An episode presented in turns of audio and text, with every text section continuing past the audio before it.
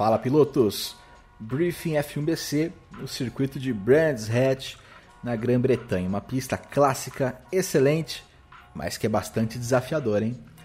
A largada, já de cara, o ponto de largada até a primeira frenagem mais forte é distante, então você tem que se atentar à alta velocidade no ponto de frenagem, é em descida, você vai estar com pneu frio, freio frio, então muita atenção para não mergulhar atrasado, principalmente ali na parte extrema interna, à direita, um local onde pode gerar uma situação de três lado a lado e afunilar tudo por ali, gerar aquele efeito de cone e aí, claro, você pode acertar a lateral de quem já está contornando a curva. Muita atenção nessa frenagem.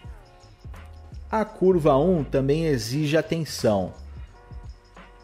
É antes da primeira frenagem mais forte, aquela curva 1 exige realmente atenção na disputa lado a lado, porque ali, lado a lado, é impossível você fazer o traçado ideal. Os dois têm que ceder um pouco o pé do acelerador tanto por fora quanto por dentro, e é uma curva cega ali, porque é o início da descida. Aí não tem praticamente área de escape na parte esquerda, é só uma caixa de brita, e geralmente quando tem um enrosco ali a velocidade é alta e um, dois ou mais carros vão parar na barreira de pneus.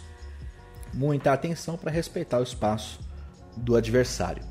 Nas demais curvas, basicamente todas as curvas do setor em subida são em alta velocidade e se aplicam todas aquelas regras do driving code para você ter o espaço lado a lado antecipadamente e ter o direito de disputar essa posição.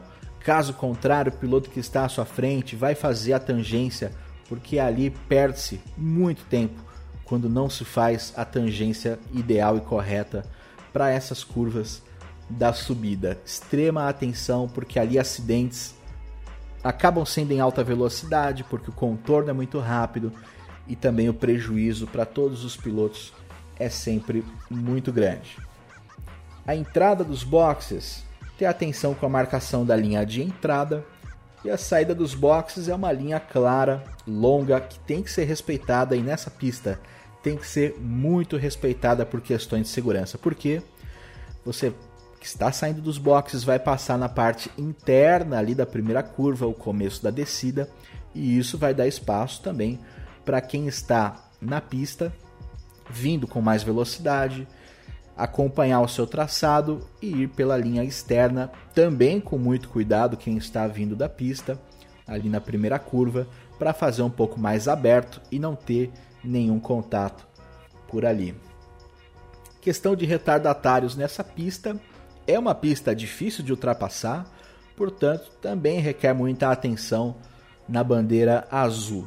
Ceder passagem nas retas é sempre o ideal, não vai deixar para tirar o pé e confundir o teu adversário ali nas curvas de alta velocidade, né? Tem a reta principal, tem a reta oposta, aquela penúltima reta também.